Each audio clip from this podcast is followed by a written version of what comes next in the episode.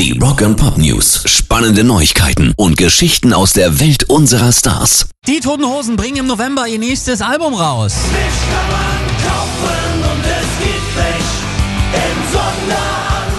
Mit Learning English Lesson 3 Mercy Beat The Sound of Liverpool veröffentlichen die Hosen den dritten Teil ihrer Reihe englischsprachiger Coveralben. Die ersten beiden widmeten sie den Anfängen des Punk.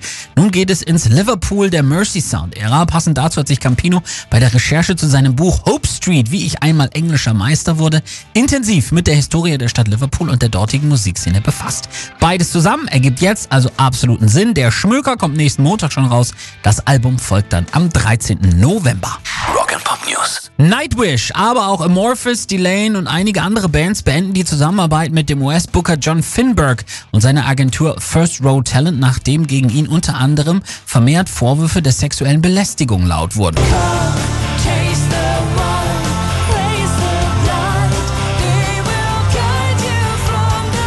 Die Seite Metal Sucks hat nämlich vor kurzem einen ausführlichen Bericht veröffentlicht, in dem Aussagen verschiedener Frauen und Männer zusammengefasst wurden, die Finberg sexuelle Belästigung, Gewaltandrohung, Mobbing, Rassismus und andere Formen der Diskriminierung und Übergriffigkeit vorwerfen. Viele von ihnen haben selbst in der Musikszene zu tun. Nun zieht eine Reihe bekannter Metal-Gruppen ihre Konsequenzen daraus und beendet die Zusammenarbeit mit John Finberg und First Row Talent. Pairs Rock and Pop News.